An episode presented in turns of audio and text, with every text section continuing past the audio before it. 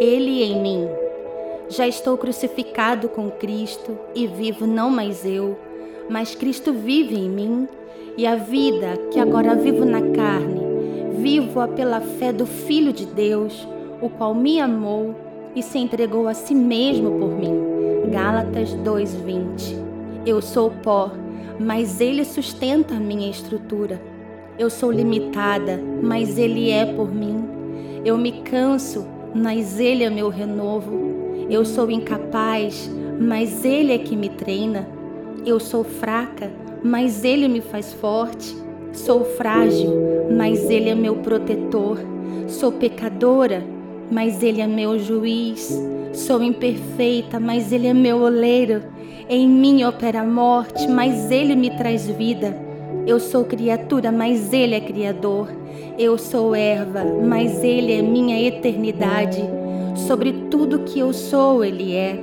Minha estrutura em tudo é deficiente, mas o seu poder operou em mim e transformou essa estrutura caída em sua imagem como filha, segundo a sua semelhança.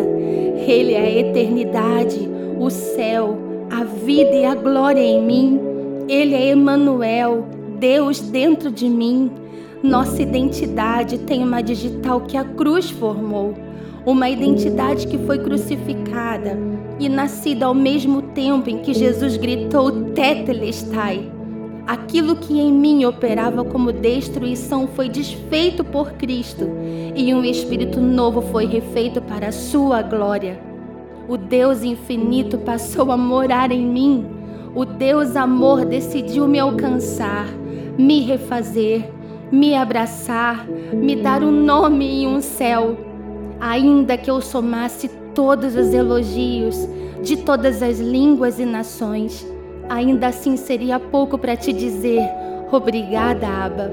Então, eu decido te ofertar todas as canções que meus lábios puderem cantar, todos os sonhos que meu coração puder gerar, todos os projetos que minha mente puder projetar e todas, todas as batidas que meu coração conseguir pulsar.